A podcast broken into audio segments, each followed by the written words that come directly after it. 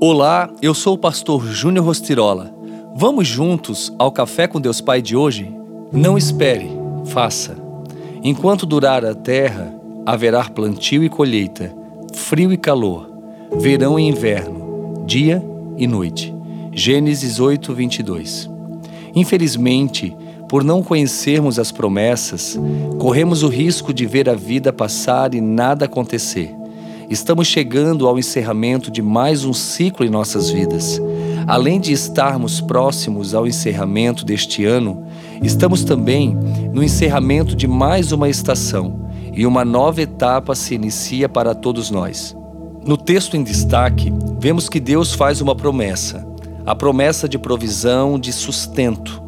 Deus fala dos ciclos que viriam, que se encerrariam e de novos ciclos que surgiriam tudo estabelecido a cada tempo e estação, conforme os planos do Senhor. Trata-se de uma promessa disponível para cada um de nós. Normalmente, no verão estamos mais abertos para novas ideias e planos, mais alegres e comunicativos também, pois afinal de contas, essa é uma estação de maiores conexões.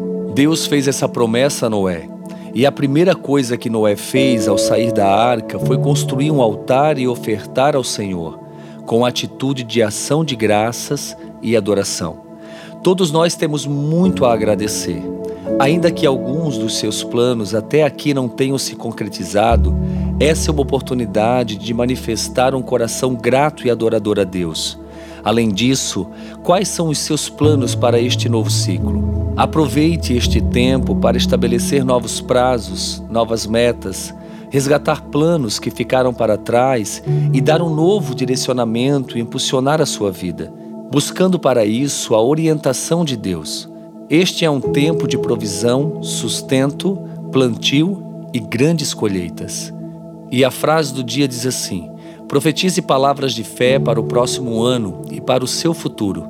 Não use suas palavras para descrever a situação, mas para transformar realidades.